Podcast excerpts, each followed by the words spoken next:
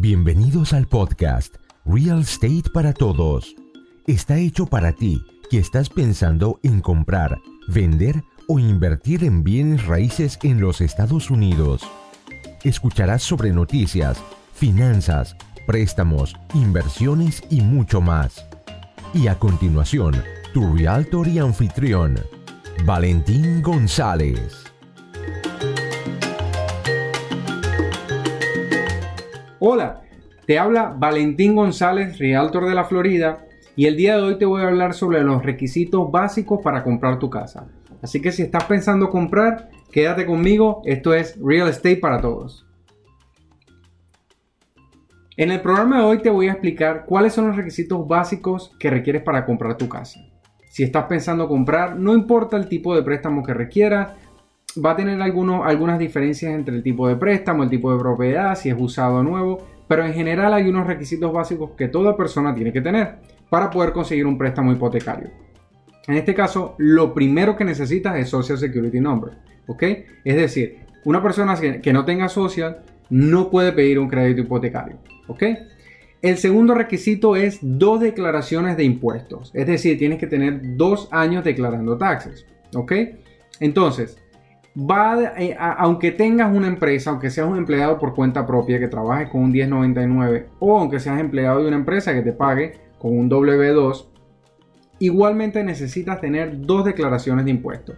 De esta manera, el, el, prestamista o el lender va a revisar pues en tu historial de dos años, en este caso en dos declaraciones, va a comparar cuánto fue el dinero que tú hiciste y en base a eso te va a decir entonces cuánto dinero te puede aprobar. Hay otras cosas que considerar, pero te puedo explicar con más detalle después. Eh, otro, el otro requisito que necesitas es dos años de historial de empleo. ¿Ok? Y esto es bien importante.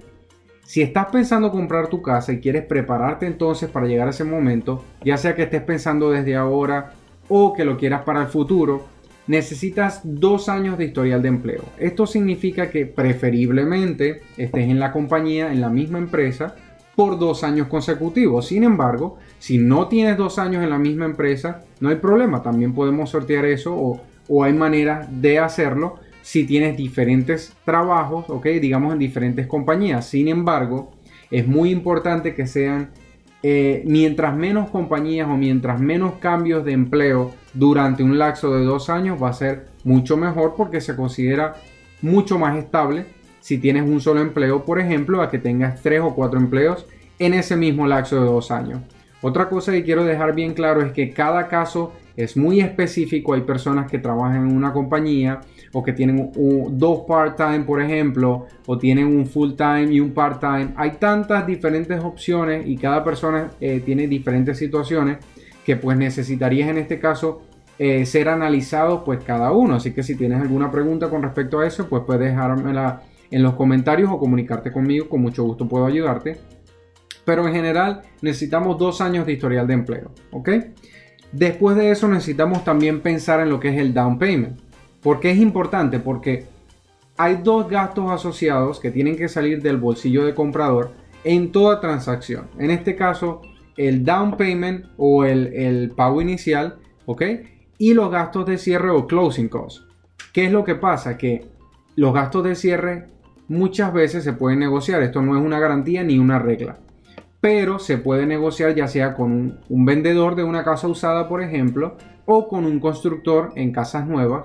Hay maneras de negociar incluso de que los gastos de cierre estén cubiertos. Por eso estoy hablando en este caso de lo que es el down payment. No hay manera de sortear el down payment. Por ejemplo, para un préstamo Em, depende del tipo del préstamo también y también hay algunas ayudas del gobierno a las que puedes calificar. Sin embargo, a regla general, yo le pido a las personas que piensen de que cuando quieran comprar su casa, se preparen con el down payment. Y en este caso, el programa FHA, que es el programa que puede o el tipo de préstamo que puede ser utilizado para los primeros compradores, es el que requiere menos down payment y estaríamos hablando de 3.5% del valor de la propiedad.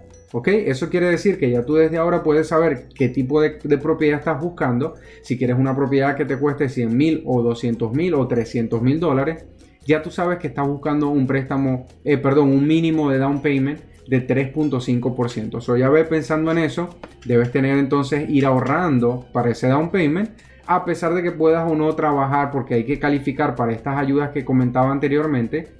Este, debes pensar entonces ir preparándote en estos ahorros, ¿ok?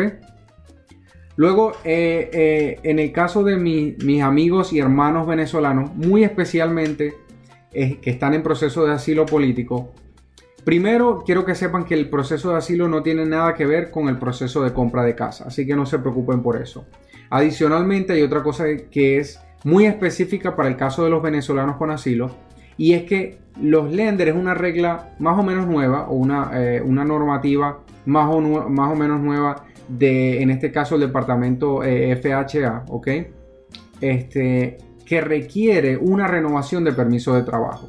Aun cuando puedes tener dos años, por ejemplo, de empleo, aun cuando puedes tener tus dos declaraciones de impuestos, si tu permiso de trabajo no está renovado, no te pueden otorgar un préstamo hipotecario. Eso no depende de los lenders, no depende de los bancos, es un requerimiento del departamento, de este caso FHA, ¿ok?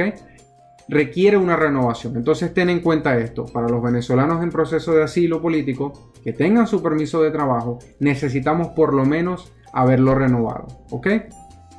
Entonces, adicionalmente algo importante que es el puntaje de crédito, ¿ok?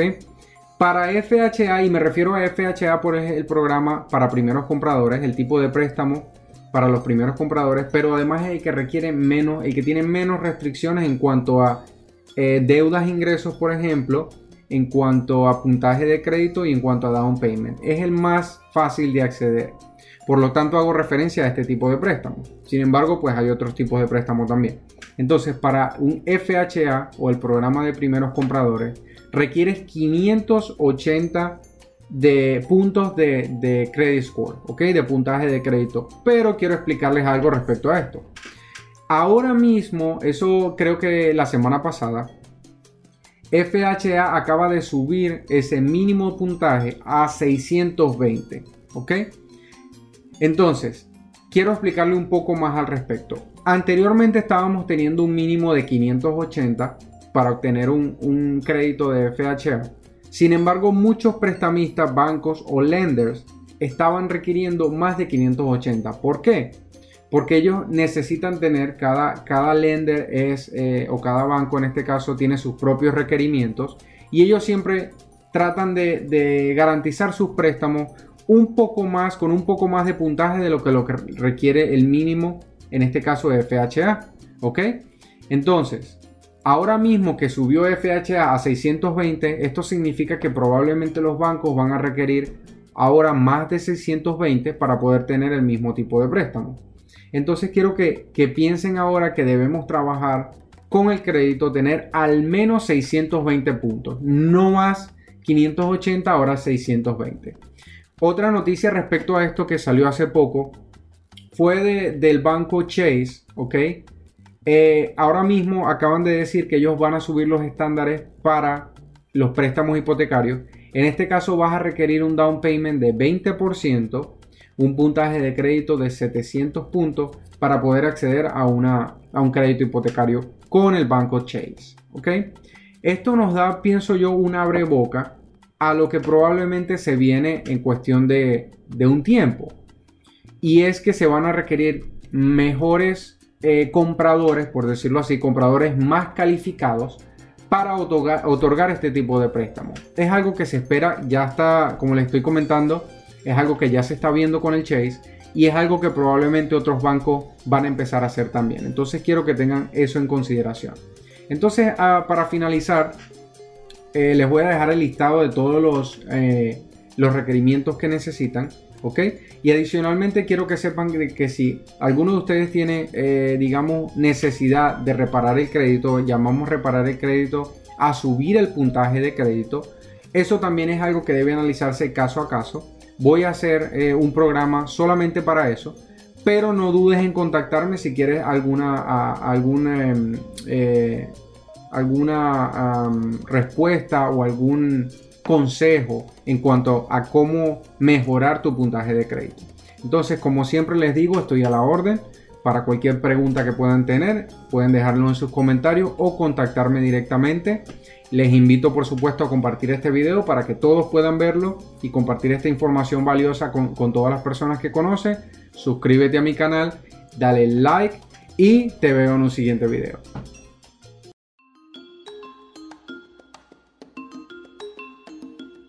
Muchas gracias por escuchar Real Estate para Todos, el podcast de Valentín González.